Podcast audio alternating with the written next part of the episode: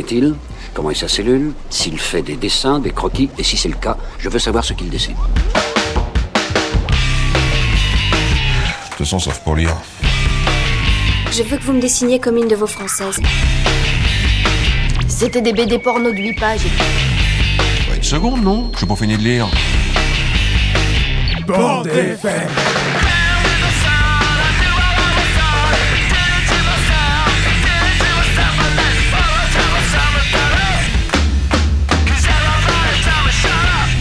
Voulez que je vous dise? Un jour, j'ai vu un dessin comme celui-ci. Dans un musée. Oh, c'est intéressant à savoir, ça. Moi, j'aime beaucoup lire aussi. À mon avis, c'est extra pour occuper les week-ends. Eh bien, bonjour. Nous sommes la bande FM sur euh, le 106.6 Timbre FM et aussi en podcast. Et on est sur la dixième émission. C'est dingue, non? Ouais. Dix- qui, qui pensait f- qu'on aurait pu faire 10 émissions? On y est, on y est. Donc ça, c'est euh, un super, euh, un super point. On est super content. En plus, on a une équipe euh, XXL aujourd'hui. On est 6 autour de la table, avec nos masques, bien sûr. Et on va parler de plein de choses intéressantes et bah, forcément de BD. Il n'y aura pas d'interview cette, cette fois-ci dans cette émission, mais il y aura tout plein de chroniques et de débats. On va commencer par toi, Flo. Tu vas nous parler de quoi? Moi, je parlais de Kenstedt, euh, de Derf Back Derf. Euh, voilà, tout à l'heure, en fin d'émission. Non, euh, ouais, en fin d'émission, super. Ouais, en fin d'émission. Euh, Marlène, toi, tu vas nous parler de quoi? Je vais vous parler d'Omnivisibilis de Lewis Trondheim et Mathieu Bonhomme. Super. Damien? Moi, je vais parler de La Petite Famille aux éditions euh, de La Gouttière. Ok. Jérôme Bonjour, moi je viens vous parler de celui qui, selon le journaliste Delphi Doton, a été le premier à dessiner des couilles en France. La fameuse BD à papa. La BD à papa. Et François, je crois que tu vas nous parler euh, de Le Club des Amis, une BD jeunesse de Sophie Guérive. Et c'est toi qui commences. même. Je me promenais à Nantes avec mon fils de 4 ans à la recherche d'une librairie BD afin de faire mes dernières emplettes pour les fêtes de fin d'année. J'en ai découvert une bien sympa que je ne connaissais pas, la mystérieuse librairie nantaise. Voici tout d'abord mes quelques conseils avant de vous rendre en librairie BD. Conseil numéro 1. Quand on aime bien la BD, on peut vite craquer son budget. Donc avant de vous rendre dans votre librairie indépendante, allez à la tirette la plus proche et retirez-y 30 balles puis glissez votre carte bleue dans votre slip. Non, non, vous n'oseriez euh, quand même pas mettre la main dans votre pantalon de votre, votre libraire préféré. Euh, techniquement, euh, je n'ai jamais encore testé cette technique, mais ça devrait vous faire économiser quelques euros. Conseil numéro 2. Prévoir au moins une heure de votre temps afin de bien peaufiner votre choix. Tout aussi, toi aussi, pardon, BD fil, tu vois bien ce que je veux dire.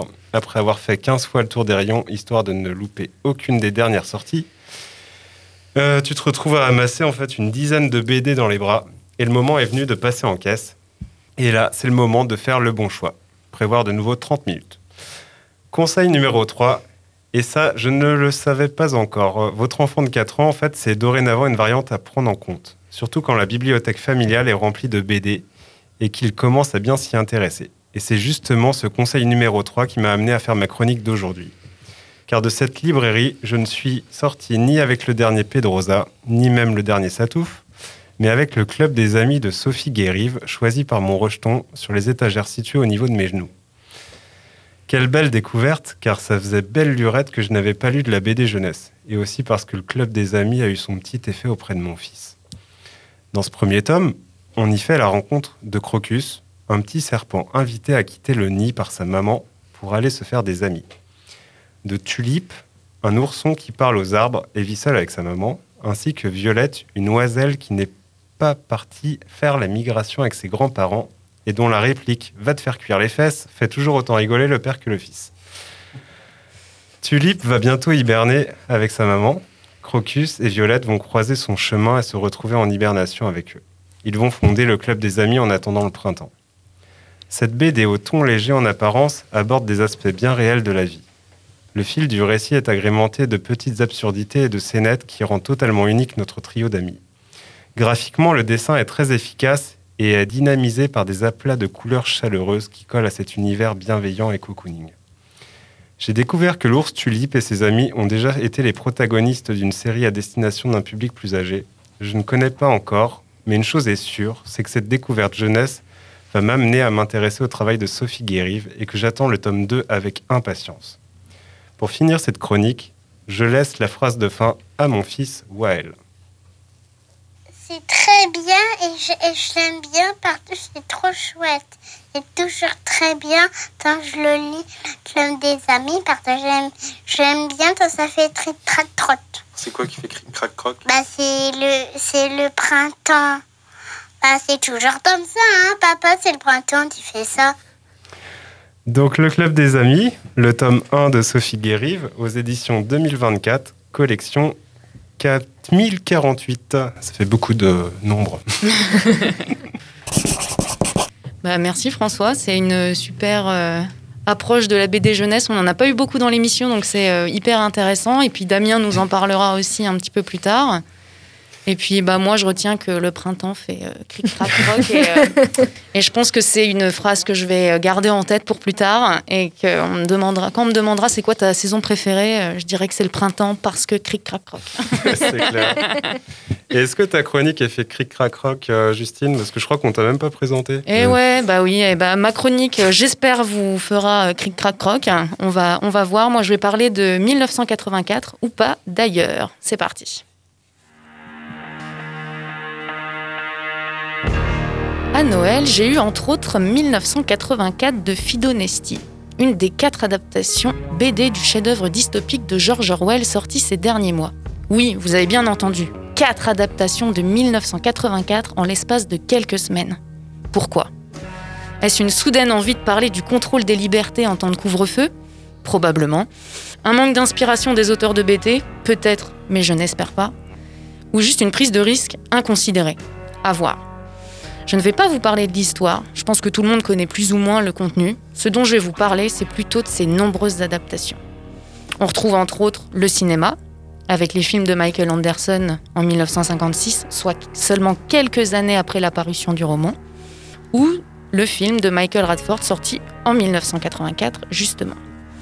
Les metteurs en scène de théâtre aussi ont été nombreux à s'approprier l'œuvre. Et maintenant la BD, avec quatre adaptations. La question que je me pose donc est est-ce qu'un roman est adaptable? Je pense qu'on s'est tous dit une fois Ah, je n'avais pas du tout imaginé les choses comme ça en regardant un film tiré d'un bouquin, ou inversement, Ouah, c'est hyper fidèle. Chose non aisée quand cela joue avec l'imaginaire. Est-ce qu'on se dit la même chose avec une BD Et surtout, ai-je envie de lire une BD dont l'histoire est tirée d'un roman que j'ai déjà lu? Dure question. Pour ma part, je crois que j'aurais toujours envie de découvrir la version d'un auteur, sa vision de l'œuvre et sa lecture des lignes. Mais d'un autre côté, j'aurais toujours ce petit moment d'hésitation à me plonger dedans, de peur d'effacer les images ancrées dans ma tête. Le dessin traduit les mots et ouvre le champ des possibles. Et vous, la bande FM, vous en pensez quoi? Dure question, hein? Ouais, c'est clair. L'adaptation. Euh, Alors, Dans le soit. sens, euh, roman, comme- moi, je pense qu'il y a plusieurs versions. Il y a Ouais. soit effectivement la version. euh, là, comme euh, les- la BD euh, dont, dont je parlais, donc je rappelle. euh, dont je rappelle les références, qui est 1984, donc adapté de George Orwell, de Fidonesti aux éditions Grasset, qui est sorti en novembre. Il y a euh, plusieurs euh, autres, euh, il y en a trois autres qui sortent euh, en janvier et février là 2021, qui sont ou sortent. Et voilà. Enfin, est-ce que vous avez déjà lu des BD adaptés de, de romans? Déjà, c'est étrange qu'il y en ait autant d'un coup. on-. Ouais, ouais, effectivement, je me suis posé la question. euh, c'est ce que je dis un petit peu au début de la chronique. Est-ce que c'est euh, lié à, au contexte? On est quand même dans un contexte un peu favorable, je pense, à ce genre de réflexion. Alors, est-ce que c'est une œuvre qui, euh, qui a été relue et qui, qui est repartie comme ça? En même temps, c'est un peu court parce que. Ou les ayants droit qui avaient besoin d'argent. Ouais, c'est ont tout accepté. Je sais pas.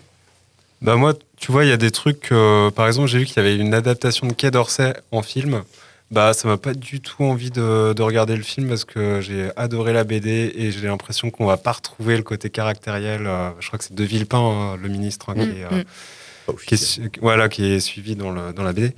Et euh, moi, ça m'a pas intéressé. Alors après, je sais que j'ai regardé des séries et sans le savoir qui étaient adaptées euh, de, de BD. On en parlait euh, en off tout à l'heure. C'était euh, Ah, j'ai plus le titre. Euh, C'était des BD de Charles Forsman. Donc Ouais. euh, les, deux, les deux en question, c'est euh, I'm Not Okay With This, qui est la série, et le titre en français est Pauvre Sydney. Allez savoir pourquoi. Enfin, si, mais voilà. Et, et l'autre, c'est la série Netflix. Sur les deux ados là, ouais, qui sont en fugue. Ah, je l'ai plus. Mais bon, on va. C'est ça. et donc, tu as, apprécié les séries, quoi. Ouais, ouais, bah pour le coup, là, j'ai trouvé les séries euh, hyper chouettes et tout. Et là, ça me donne envie, en fait, de m'intéresser aux BD en me disant, bon, bah, qu'est-ce qu'ils ont tiré euh, du meilleur de. C'est ça. de- Donc, voilà. c'est The End of the Fucking World. Exact, est, voilà. Peut-être que ça marche bien dans ce sens-là aussi. C'est-à-dire, tu vois la série, t'as pas vu la BD, t'as pas lu la BD avant, Mm, tu peux pas être déçu. Soit t'aimes, soit t'aimes pas la série. Tout à fait. Mais si je pense tu la lis après, tu vas te dire, ah, c'est cool, c'est bien fait. Mais si, si t'es une BD que t'adores et qu'elle est adaptée, là, t'as peut-être un peu plus de réticence. ouais. Je pense qu'effectivement, c'est ça. C'est ta- tu, te, tu te fais une image de, de quelque chose, et euh, quand on te montre euh, peut-être pas l'inverse opposé, mais euh, un autre contenu, ça te, bah, ça te, ça te plaît pas Ouais. forcément, ou alors ça t'interroge sur ta vision de, de ta perception des choses. Quoi. Oui, puis je pense que quand tu lis l'œuvre l'œuvre originale, tu as tout plein de détails, etc., des scènes qui, qui, Mm. qui t'ont plu et qui seront peut-être pas forcément retransmis euh, euh, dans le film, dans la BD, enfin peu importe dans le sens de l'adaptation. Et forcément, tu vas être déçu parce que toi, ce qui t'a plu, un détail, un passage qui va être euh, coupé, qui va pas être représenté pareil, bah, tu, tu te sens trahi dans ta vision. Moi, je, je suis plutôt partisante aussi de. D'abord, enfin, si tu as le choix de lire l'adaptation d'abord pour pas être déçu quand et puis tu replonges encore plus quand tu lis l'original derrière. C'est ça. Alors moi, la question que je me posais aussi, c'est est-ce qu'il n'y a pas des fois un petit manque de pas d'inspiration, mais de se dire de toujours prendre les, œuvres, de les adapter. Alors on a vu avec les, Marvel, effectivement, on a, des dizaines et des dizaines de films qui sortent. Alors c'est des, je pense que ce qui plaît, c'est que, enfin en tout cas pourquoi ils sont faits, c'est que c'est vu, ça plaît énormément. Est-ce que c'est ça qui fait euh, le, le process ou euh, est-ce que c'est euh, bah voilà c'est un- une BD qui a hyper euh, fonctionné, qui est ancrée dans la culture populaire et on va on va l'adapter quoi? Ouais, c'est peut-être la- l'argument marketing qui pro. Moi, je pense que la- l'adaptation, elle permet aussi de toucher un autre public. Effectivement. Je pense par exemple à, à un livre d'Howard Zinn et qui a été adapté en bande dessinée. Je- Oui. le titre exact, c'est une histoire populaire de De l'Amérique. de l'Amérique ou de l'Empire Ouais. américain. Ouais. Et en fait, euh, alors moi j'ai du mal parfois avec ces bandes dessinées. Alors j'ai pas lu le livre. J'ai lu, j'y suis allé justement. J'ai découvert par la bande dessinée. Mais parfois j'ai du mal avec ces adaptations parce que le, le dessin, je l'ai vraiment pas trouvé super. L'histoire m'a plu, mais je trouve que c'est c'est fait rapidement. C'est, on sent que c'est c'est vraiment pour pouvoir toucher un autre public. Et, et, et donc voilà, parfois il faut, faut peut-être prendre euh, son courage et aller, aller euh, lire le, le, le bouquin quoi, original. mais- Et c'est hyper intéressant ce que tu dis justement par euh, le- les différentes sphères et les différents publics que ça touche. Par exemple, quand je pense au Marvel, enfin moi je pense que c'est tout bénef si effectivement un jeune va voir euh, va voir le dernier Hulk euh, parce que il adore le cinéma et que voilà. Et puis derrière peut-être ça va le faire venir à la bande dessinée. Alors peut-être que c'est un bon cycle et que ça ça permet aussi de découvrir des œuvres quand même. Mais c'est vrai que dans ce sens-là aussi, comme tu disais, c'est-à-dire roman BD. Euh, par exemple, j'ai l'exemple de Sapiens aussi. euh, c'est tout récent, là. Sapiens, il a sorti en livre et il y a le tome 1 qui est sorti en BD aussi. Moi, je, moi, je lis peu de livres. Depuis que je lis de la BD, on va dire ça comme ça. C'est vraiment le média qui me parle. Ça m'a permis d'accéder à ça. Et voilà quoi. Je trouve qu'il y a aussi un côté euh, de pouvoir accéder au truc. Et puis c'est quand même un média qui, qui marche bien en ce moment. Je pense qu'ils ont envie de toucher les gens et puis de vendre, hein, faut pas se leurrer, par le fait d'adapter des romans en, en BD. Si c'est dans ce sens-là, comme tu disais pour euh, Effectivement. 1984. ouais. Bon, bah super. Ouais. Ça, non, non, mais c'est, je trouve, que c'était un sujet que je voulais vraiment aborder et euh, je suis contente de l'avoir fait. Et je Il est que- vaste. je pense qu'on pourrait, on pourrait en faire une émission entière Ouais. quasiment. Ouais. Et ben, on va passer à Marlène maintenant avec sa chronique euh, sur Omni Visibilis de Trondheim et Bonhomme.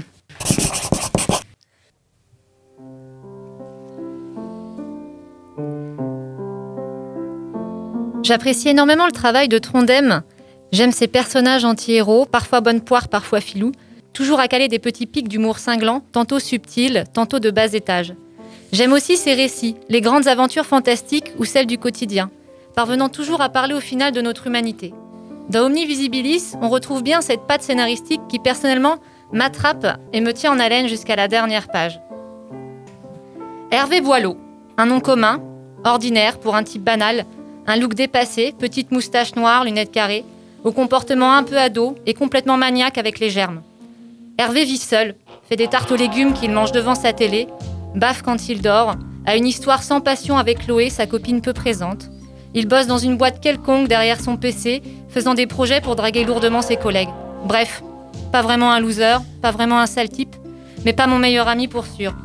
Dans sa vie plan-plan, il ne semble pourtant pas malheureux. On a compris, présentation du personnage principal et de son environnement, tout est en place pour mettre une touche d'extraordinaire dans l'ordinaire. Donc, notre bon Hervé, un beau matin, se lève, déjeune, sort pour aller au travail et se retrouve dévisagé par tout le monde dans la rue et dans le métro.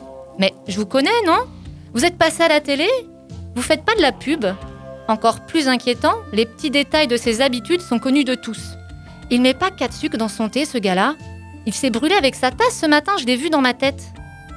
Imaginez-vous, vos sens connectés à la population mondiale, de la jungle amazonienne aux puissants de ce monde, du nouveau-né au vieillard. Chacun voit ce que vous voyez, entend ce que vous entendez, ressent les coups, les caresses, les odeurs. Imaginez devenir une véritable antenne sensorielle planétaire. L'angoisse ou pas? Progressivement, tout dégénère pour Hervé. Tout le monde cherche à savoir son identité. Sa copine, comédienne, ne voit en lui qu'un moyen de se faire le coup de pub du siècle. Les passants veulent passer des messages d'amour, de haine, ou simplement rôter à la tronche du monde entier. Difficile d'échapper à toute cette animation. Hervé est en fuite constante, et les flics s'en mêlent. Heureusement, les bons potes sont là, Marc et Olivier le planquent. Et une fois au calme, on réfléchit. Avec un tel don, sûrement moyen de s'en mettre plein les fouilles. Pouvoir peut-être changer de boulot, changer de vie. Mais attirant au passage la convoitise de personnes mal intentionnées. Et vous, si vous pouviez parler à l'humanité tout entière, quel message voudriez-vous faire passer? Dans cette BD, il y en a pour tous les goûts, politiques, artistiques, mais aussi personnels et égoïstes. Et c'est le moyen d'explorer les vices et la bassesse humaine pour les auteurs. En effet, pas de véritable héros ici. La foule de personnages, de badauds, sont souvent intéressés et rarement vus sous leur meilleur jour. Difficile dans toute cette histoire de ne pas voir également un parallèle avec Internet. Pouvoir s'adresser à une quantité massive de monde. Qu'est-ce qu'on en fait? La possibilité pour tous de partager l'insignifiant, donner un auditoire à qui veut. Hervé finit par être réduit par certains à un moyen de communication, voire une arme de propagande massive. Hervé nous est présenté au début de la BD avec un petit côté voyeur. Son don est comme un coup du sort, projetant son intimité aux yeux, aux oreilles et au nez de tous. L'arroseur arrosé un peu sévèrement. Pour pouvoir se cacher et disparaître pour les autres, il doit lui se priver de ses sens et renoncer au privé, ne presque plus vivre. Mais n'oublions pas le dessin efficace de Mathieu Bonhomme, qui nous livre une galerie de figurants avec beaucoup de diversité, avec des gueules et des expressions marquées, qui rendent ces personnages très humains et contribuent au réalisme du récit. Le découpage et les plans sont parfois très cinématographiques, avec des gros plans, des zooms sur une main ou un pied. Ça rend le tout très immersif. Beaucoup de cas sont sans parole. L'expression et l'attitude suffisent à traduire des silences qui en disent long et nous font ressentir le malaise de certains personnages. Il faut aussi que je vous parle de l'apothéose de l'intrigue. Tout en silence, tout en dessin, hypnotisant, saisissant, à foutre des frissons dans le dos. Mais je préfère vous laisser découvrir par vous-même. Omni Visibilis de Mathieu Bonhomme et Lewis Trondheim aux éditions Dupuis. Et du coup, on va écouter euh, Réverbère d'Ariane Moffat, c'est ça? Tout à fait.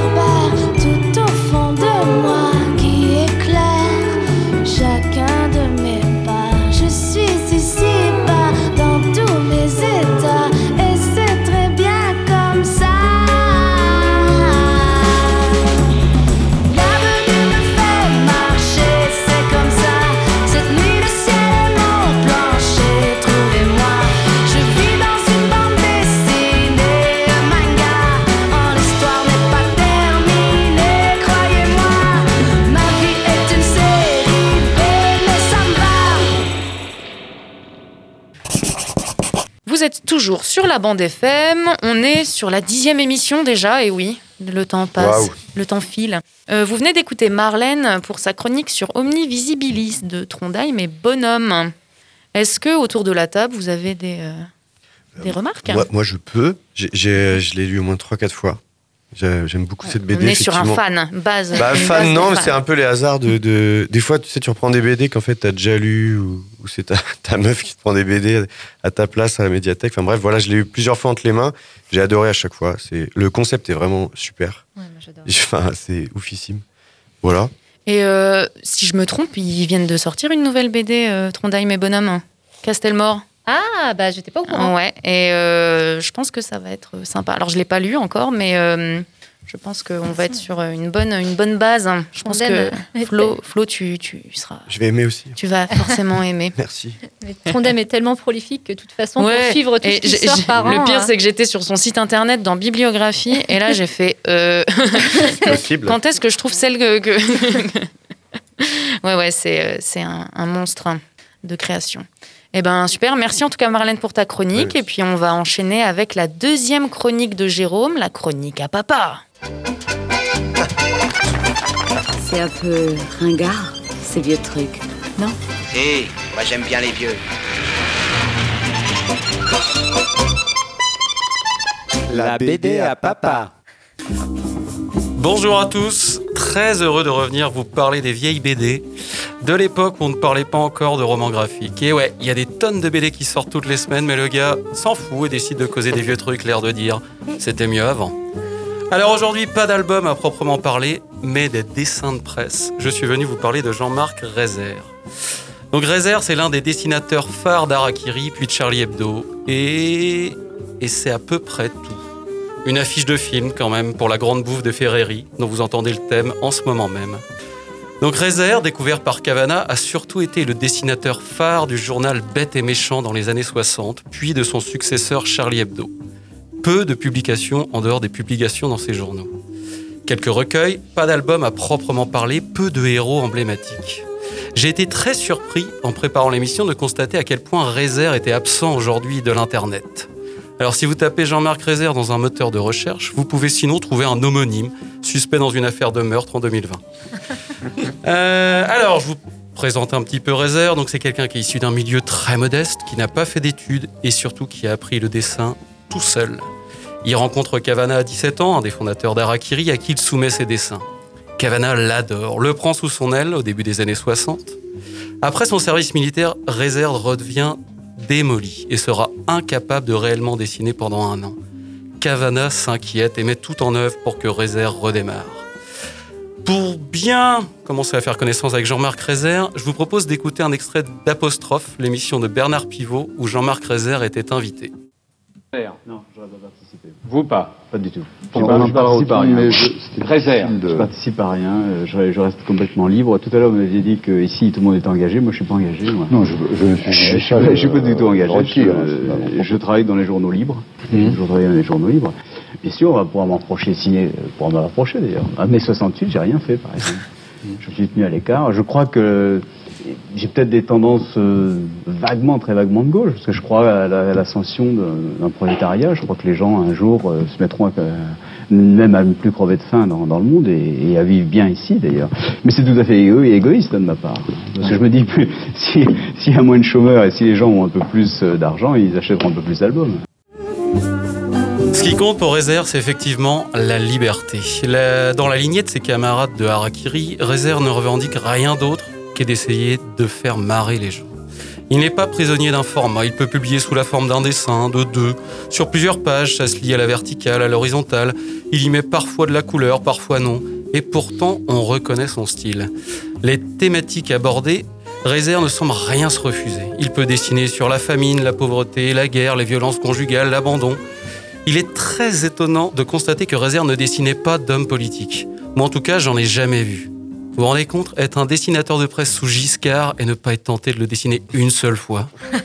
Rézère revendique de ne pas être engagé. Cependant, il est quand même l'un des premiers à parler d'écologie dans les dessins de presse.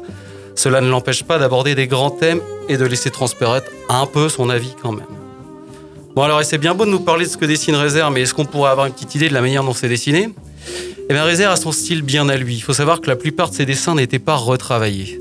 On imagine facilement certains de ses dessins ont été faits sur des bouts de nappe dans des bouges plus ou moins recommandables, accompagnés d'une bande de joyeux drills passablement avinés. Rézère construit ses dessins la plupart du temps de façon simple. S'il est à la plage, deux parasols dans le fond suffiront à faire comprendre aux lecteurs où on se trouve. Les dessins de réserve paraissent très souvent n'être qu'un assemblage de gribouillages, et pourtant de ces gribouillages émerge toujours un dessin réussi. Des dessins qui peuvent parfois paraître confus, mais d'où ressortent parfaitement les émotions du personnage principal, des témoins, des badauds qui assistent aux scènes. Oui, réserve, c'était la liberté, la liberté de dessiner notamment des choses pour à Jojo. Alors j'ai mis un petit système pour vous expliquer de quoi il parle en mettant un petit peu des bips parce que sinon je vais dire trop de gros mots. Donc c'était la liberté de dessiner des bips et puis aussi des bips ou alors des bips ou des gens qui se mettent des bips dans le bip ou qui se font bip les couilles. Ah, c'est pas tout à fait au point mon truc. Il faut savoir que pour son enterrement prématuré, Rézère meurt à 42 ans d'un cancer des os. Il avait demandé, sorte de dernière volonté, que les fans viennent en porte-jartel et enjambent le cercueil à un moment de la cérémonie. C'est pour vous situer un petit peu le personnage. J'adore Razer, j'adore. Et ce qui m'épate, c'est que j'ai jamais été très friand des blagues grivoises. Si, si, je vous assure. si, si, je vous assure, j'ai jamais trop aimé ça. Mais parce qu'au-delà du grivois, Razer semble toujours avoir quelque chose de plus à dire sur la frustration, les bonnes mœurs, les femmes. Moi qui n'ai jamais connu de chanson paillarde, n'aime pas trop jouer au jeu de titre, mais puisque je vous dis que je n'aime pas ça. Et puis Razer, c'est quand même une source d'influence énorme pour les grands de l'humour en France. Des proches l'adoraient, des proches quoi, c'est pas n'importe qui. Et mieux encore, Patrick Timsit l'adorait. Merde. Ah, Moi, j'ai une question. J'ai une question. Est-ce que j'ai dit Riser euh, de façon fausse toute ma vie Alors moi j'ai dit Razer jusqu'à jusqu'à il y a une semaine ou deux. Dans la vidéo, dans l'extrait Ouais. sonore, ils disent Razer. Comme ça. Razer, Ouais. ouais. Ils disent Razer, ouais. Ouais. Ouais, c'est ça. Avant je disais Razer aussi. Ah Ah, c'est ton côté nazi, hein, c'est tout. hein. Allez. C'est Douil. C'est clair. faut, faut assumer, c'est tout. hein. Merci beaucoup, Jérôme, pour Ouais, cette merci. euh, petite chronique euh, de la, ban- de la BD à papa. Et euh, on a hâte d'entendre la troisième. Qui, vous, qui veut parler de Razer? Moi, je trouve que c'est euh, des, des auteurs qui me fascinent un petit peu. On a un petit peu la même dans la mémoire collective, c'est un petit peu euh, des euh, des génies de, de- du dessin de presse, quoi. On pense à eux, on- bah, forcément, on pense aux dessinateurs de Charlie Hebdo, de d'Arakiri, euh, Professeur Choron, etc. C'est, toute une époque et je, je pense que Razer euh, regroupe peut-être un petit peu tout, toute cette, euh, cette euh, fantasmagorie autour, de, Bah, autour du dessin de presse. En tout cas, c'est un des plus emblématiques. euh, et puis, il a vraiment un trait, un trait très particulier. ouais. Euh, c'est aussi un grand féministe, moi, je trouve. Enfin, je le recommande aussi de le lire pour ça, parce que dans ses... dans- Féministe, toi. Ouais, je Ouais, d'accord. Ouais, ouais, ouais, si, si. Euh, je trouve que dans ce qu'il dessine, euh, les femmes aussi ont le droit de bah, d'aimer le sexe, de de- d'avoir des amants, de, enfin c'est, ouais, c'est génial. Il a beau vouloir voir leur bip euh, au-dessus de son cercueil, ça reste, ça reste un féministe. Moi, je ça trouve rien en dire. tout cas. Moi, je trouve. Super. Eh ben, merci encore, Jérôme. Super chronique. Vous êtes toujours sur la bande FM, euh, sur le 106.6 sur Timbre FM. On enchaîne avec euh, Flo qui va nous parler d'un d'un comics. Oui. Et c'est ouais. pas moi qui fais la chronique. Qu'est-ce que c'est que ça C'est une, une BD américaine. Je sais pas si on peut dire. un- Voilà, bah tout, Ouais. là, tout, tout le débat. Voilà. Bah, écoute, Flo, Ce je sera te- sur une autre émission. S'il vous plaît. Je Eh te, ben- laisse, je te laisse y aller. Ouais.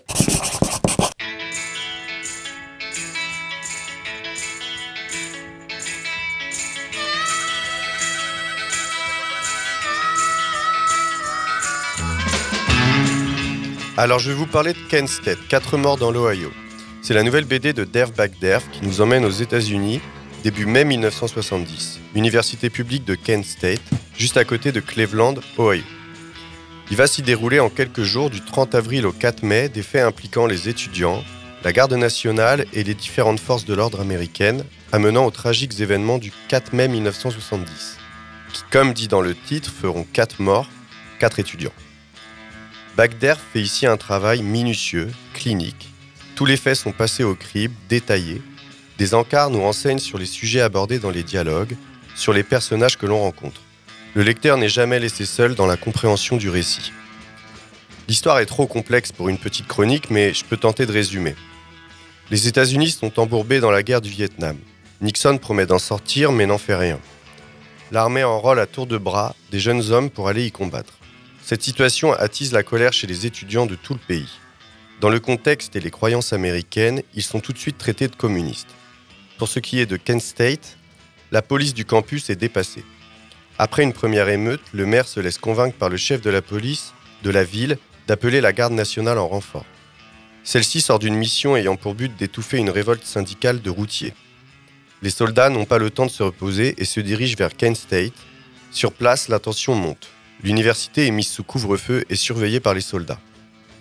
L'incompétence de certains gradés, la fatigue des soldats, va mener à l'impensable. L'armée va ouvrir le feu sur sa propre population. Quatre morts, neuf blessés, dont un paralysé à vie et un estropié. Voici en somme l'histoire, mais cela ne reflète en rien la complexité de ce récit. C'est déroutant car on connaît l'issue dès le début. Et comme souvent dans ces cas-là, on se rend compte que c'est une succession de petits événements, de mauvaises décisions, d'ignorance aussi, qui amènent à la tragédie. Ces étudiants ne demandaient rien d'autre que de pouvoir être entendus, pouvoir étudier et être libres. Certains parmi ceux blessés et tués étaient juste en train de changer de bâtiment pour leur cours et passaient par un parking en contrebas jusqu'où les balles ont continué leur parcours. Absurdité du projectile qui, une fois lancé, fonce droit, sans remords, sans s'arrêter. Je finirai par dire que ce genre d'œuvre nous prouve que la culture est importante. Derf Bagderf est un artiste, un dessinateur, un observateur. Il écrit et dessine ici une BD essentielle. On y sent le désir de toucher son lectorat, d'être précis, informatif. On ne prend pas énormément de plaisir à lire cette BD, mais on en ressort plus éclairé sur ce pays fascinant, fascinant et effrayant.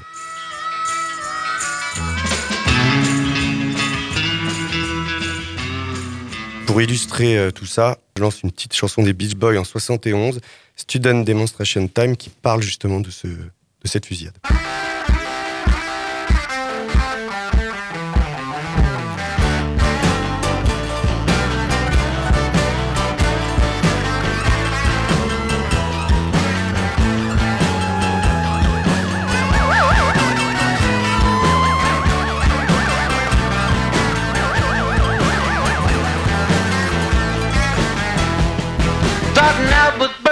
Free speech and later on at People's Park.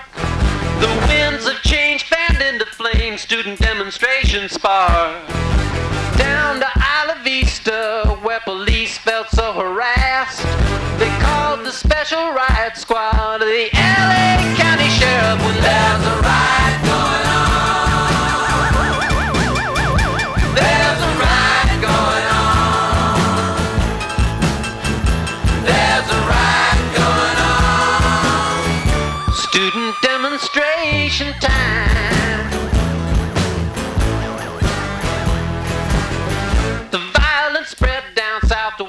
Jackson State brother Learn not to say nasty things about Southern policeman's mother. Nothing much was said about it, and really next to nothing done.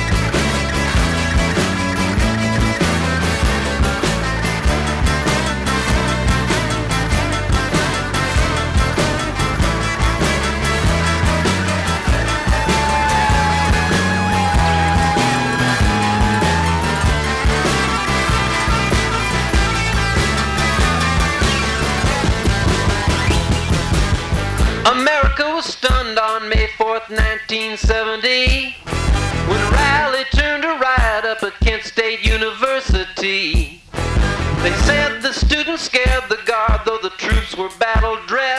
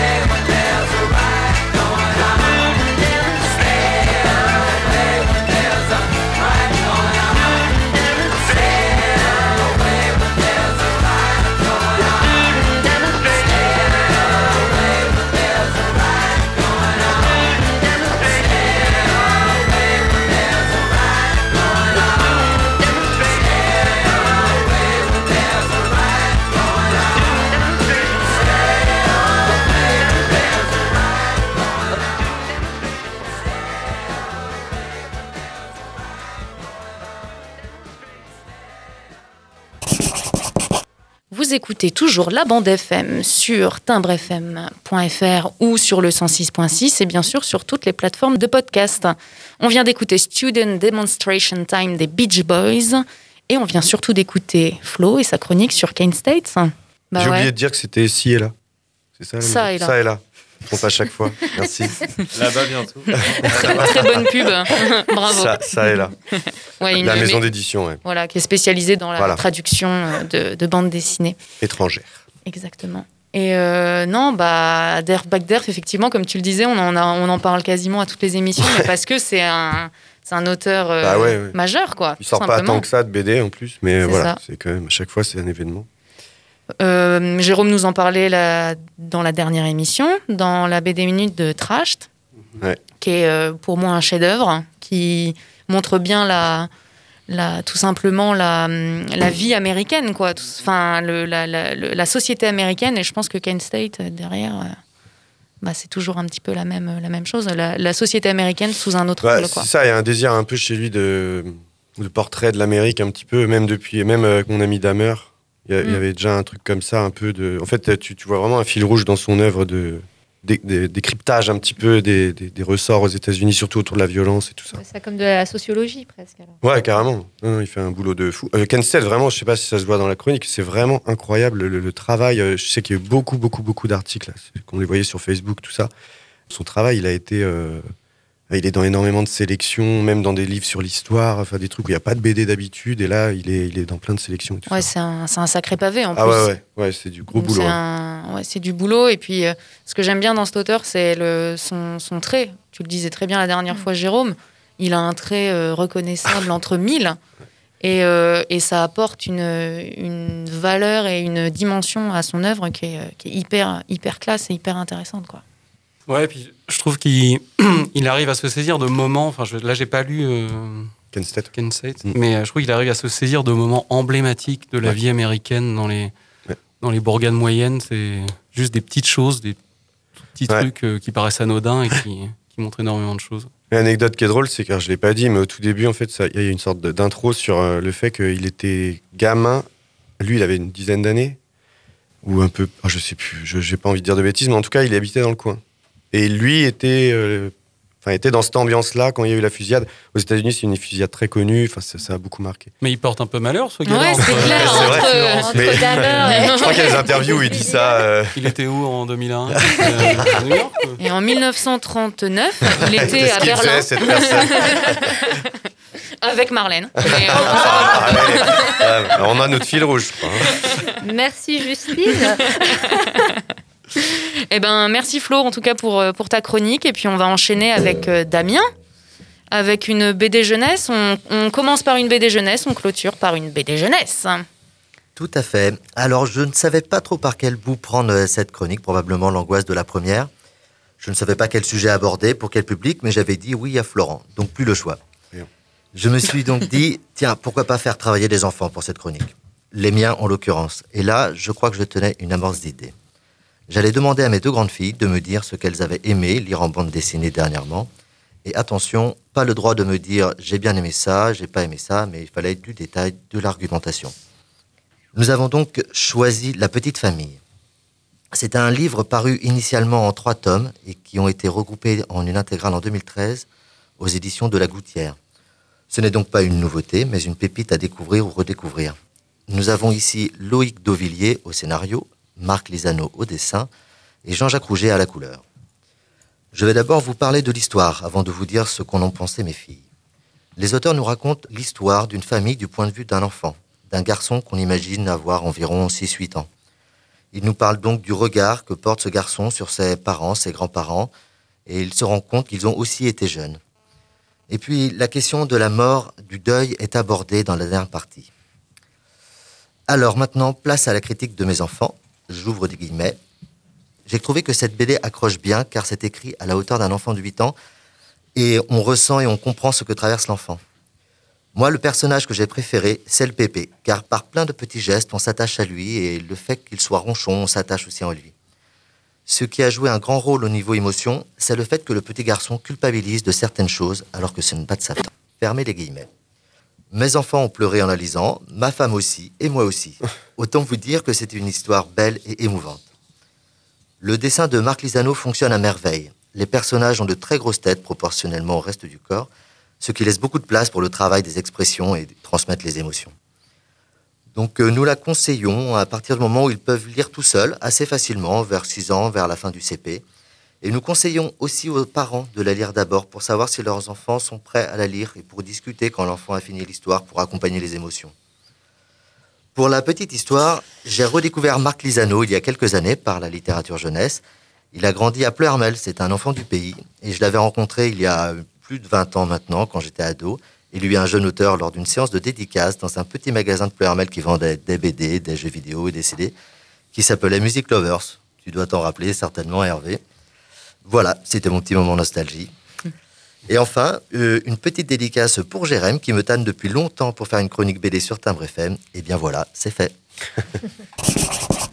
Ah, merci Damien. Effectivement, euh, je t'ai pas présenté, mais euh, les, les connaisseurs de Timbre FM t'auront reconnu. Tu vas bientôt ouvrir une librairie euh, en face de Timbre FM. Et on a hâte, en tout cas, de, de la découvrir. Et euh, j'espère que cette BD sera dans tes rayons pour qu'on qu'on se rue et qu'on qu'on vienne l'acheter, quoi.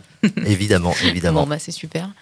Euh, Lu- Lusano, il, avait sorti une, une adaptation de Cheval d'Orgueil. On parlait des adaptations tout à l'heure. C'est ça que je cherchais tout à l'heure. D'accord. Le moi, cheval d'Orgueil. Ouais, il a, il a fait beaucoup de choses, hein, donc c'est vrai que je ne connais pas euh, à ce point-là Ok, euh, l'auteur, mais euh, il a fait beaucoup de choses, ouais. et surtout en jeunesse. Bon, en tout cas, ce qui est intéressant, c'est que tout le monde a mis à contribution sa petite famille, donc euh, d'un côté comme de l'autre. Mais euh, je pense que pour euh, l'éveil et la, la réflexion, c'est des super supports. Et bon, j'imagine que toi, en plus, t'en as, qu'en as, quelques-uns à mettre dans les mains de tes enfants, donc c'est une super idée. Écoute, quelqu'un veut ajouter quelque chose par rapport à la chronique de, de Damien? Eh ben, très bien. Eh ben non, on va, on va enchaîner. On a une petite, euh, une petite euh, chronique qui s'appelle BD Minute et euh, on va parler de la BD d'une minute en une BD. BD Minute. Une minute pour une BD.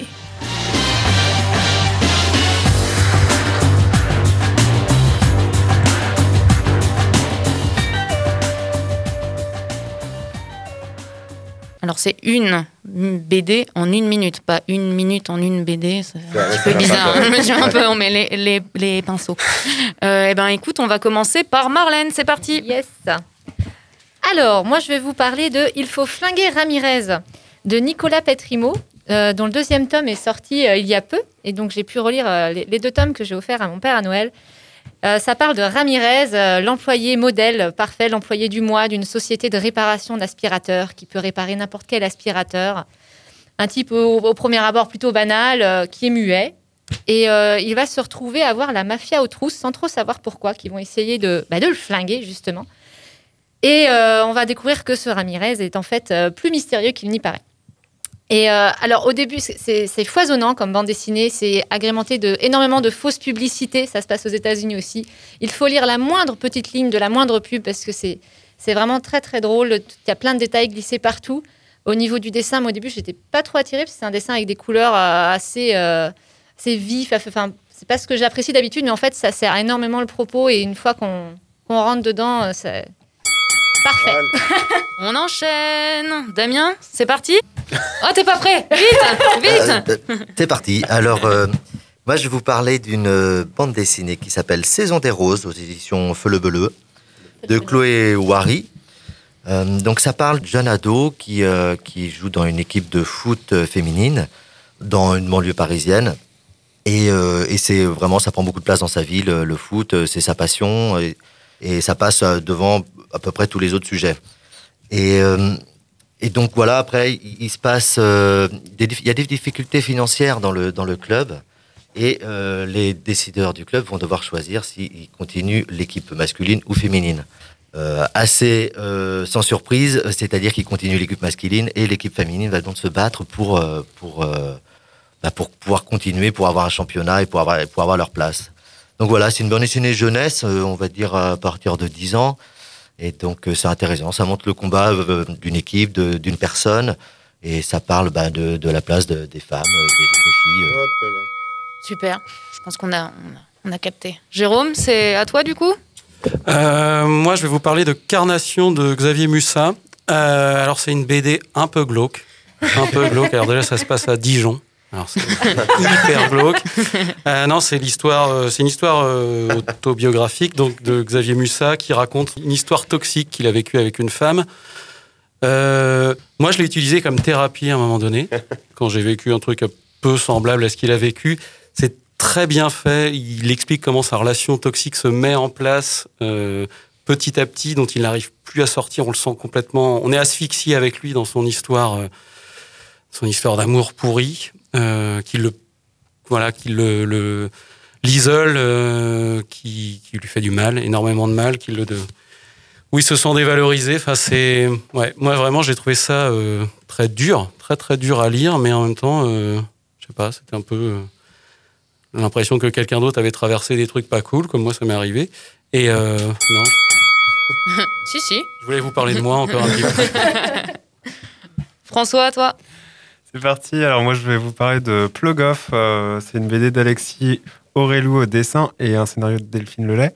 Donc Plug Off, euh, c'est dans le Finistère et en fait, il y a eu une lutte dans les années 70, fin des années 70, début des années 80, pour lutter contre euh, l'installation d'une centrale nucléaire euh, sur la pointe du Raz. Donc euh, vous imaginez un peu le carrelage éco- le carrelage. Oui, le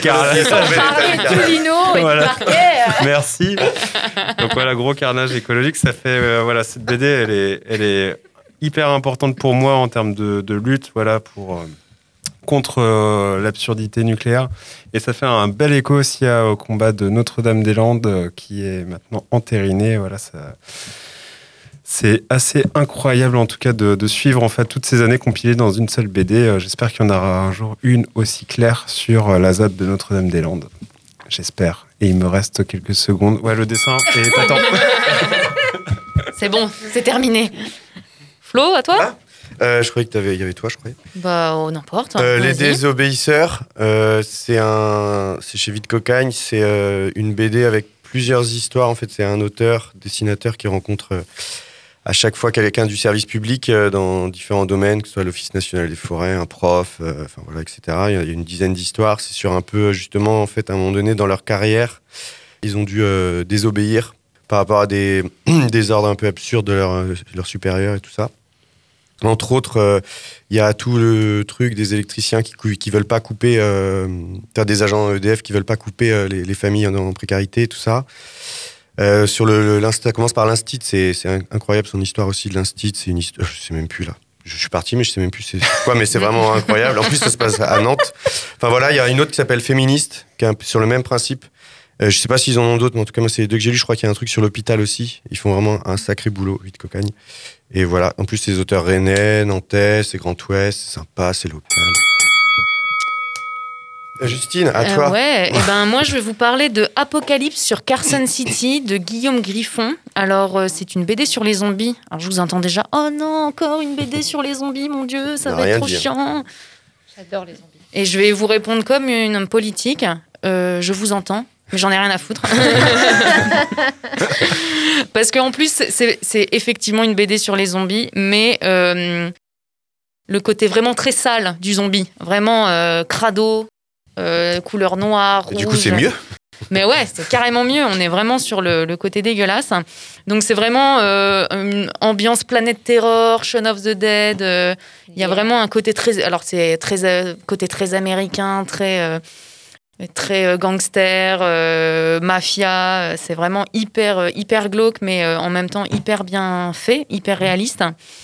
Et il y a- en plus il y a sept tomes, donc euh, il y a de quoi, il y a de quoi faire quoi. On va juste rappeler les références. On commence par toi, Malène. Donc, Il faut flinguer Ramirez de Nicolas Petrimo avec Léo Siret pour les couleurs du tome 1 et c'est aux éditions Glénat. Damien? Saison des roses de Chloé Wary aux éditions Feu le bleu bleu bleu. Il y en avait moins, je crois. Jérôme Euh, Carnation de Xavier Mussa chez Casterman. François Plug Off euh, de Delphine Lelay au scénario, Alexis Aurélio au dessin chez Delcourt. Et toi, Flo? Et ben, les désobéisseurs, alors entre autres, il y a Fabien Groslo, Terreur Graphique, Benjamin Adam, voilà, chez Vite Cocagne, collection Soudain. Et toi, Justine? Et moi, c'est Apocalypse sur Carson City de Guillaume Griffon aux éditions Aquileos, sorti en 2010. Merci beaucoup. Euh, Je pense qu'on a tous respecté notre, notre minute. Euh, on a un petit peu de temps encore et euh, je pense que c'était pas mal de, discuter d'une autre, d'une autre thématique qui est euh, tout simplement les BD qui, qui sont sélectionnés en ce moment, qui ont été sélectionnés, qui sont récompensés et euh, dont on a déjà parlé. Je pense que ça peut être intéressant de refaire un petit tour de, de, tout ça pour, euh, bah, pour vous, vous redonner des, des idées de lecture et puis pour euh, peut-être vous, vous, vous donner envie de, d'écouter nos émissions, les, les précédentes, dans lesquelles on parle de ces BD. Je sais pas qui veut parler d'une BD en particulier. François? Bah, moi, je voulais rappeler que Carbone et Silicium, que j'ai chroniqué dans l'émission numéro 9, bah, elle a remporté le prix euh, Fnac France Inter euh, il n'y a pas longtemps. Donc, on est très content que Mathieu Bablet ait remporté ce prix. Oui, je sais, oui, vous partagez oui, pas oui, tous. très contents, oui. Et si, Moi, je l'ai lu entre temps, c'est excellent. Voilà, euh, on est, on est divisé Ouais, au sein de la bande FM, et c'est pour ça qu'on a une belle diversité autour de la table. Aussi, c'est pour euh, parler de toutes les BD qu'on apprécie. Et j'en profite parce que j'ai le micro. Le club des amis dont je parlais tout à l'heure, en fait, elle est aussi dans la sélection jeunesse des 8-12 ans euh, au Festival d'Angoulême. Donc, euh, moi, je lui souhaite bonne chance, euh, Sophie Guérive. Eh ben, nous aussi, hein. Ouais, et il y a- carrément. Il y en a pas mal d'autres hein, dont on a parlé. Bah, je les ai là. Ah. Euh, on a euh, Aldo Brando, on l'a parlé, elle est euh, dans une des sélections Angoulême. Kent State, elle y est aussi, elle est dans plein de sélections, je l'ai dit tout à l'heure. Podum, elle y est, elle est dans la sélection euh, Angoulême aussi. Paul à la maison, enfin, euh, Michel Rabé-Villati, enfin, il en avait parlé dans l'interview. Sapiens aussi, je l'ai évoqué tout à l'heure. Euh, voilà, Euh, j'avais un autre truc à dire, je sais plus. Non, bah, non, mais c'est bien, c'est bien, en fait. Vrai que c'est hein. super parce Mm. qu'en plus, euh, bah, ça permet de mettre en avant nous des, des coups de cœur. Ouais. Et quand on voit que nos coups de cœur sont partagés, ça fait toujours plaisir. Donc n'hésitez pas à aller sur, euh, sur les plateformes de podcast ou sur timbrefm.fr pour euh, réécouter nos émissions. Donc là, en l'occurrence, on a donc cette émission-là où on en parle, on parle quand même pas mal. L'émission numéro 6 pour écouter l'interview de Michel Rabagliati à Montréal et la chronique de Flo sur Paul à la maison. Donc l'émission numéro 6 et l'émission numéro 9 pour euh, Carbone et Silicium euh, dans laquelle François présente euh, cette BD, son coup de cœur, son, son petit chouchou Mathieu Bablé, mais qu'on aime, moi que j'adore euh, personnellement également. Donc euh, il y avait d'autres il y avait d'autres sélections, il y avait d'autres BD euh, dont on voulait parler? Euh, bah non. Eh ben, sais- eh ben, on n'a pas, fait le tour de tous les prix. Et Non, On n'a pas fait le tour, mais- mais euh, Super. Eh ben, je vous remercie euh, de votre présence pour cette dixième émission. Oh là là, déjà dixième. Et euh, en plus, on a euh, Hervé à la technique sur cette émission pour la dixième. C'est euh, c'est super. On- Merci Hervé. Petit changement. euh, Mais non. Et puis, bah, on se retrouve pour la, la onzième euh, très rapidement, j'espère. Salut à tous. À bientôt. Allez, Merci, ciao. bonsoir. Comment est-il? Comment est sa cellule? S'il fait des dessins, des croquis, et si c'est le cas, je veux savoir ce qu'il dessine. De toute façon, sauf pour lire. Je veux que vous me dessiniez comme une de vos françaises. C'était des BD porno de 8 pages. Ouais, une seconde, non? Je suis pas fini de lire. Bande FM.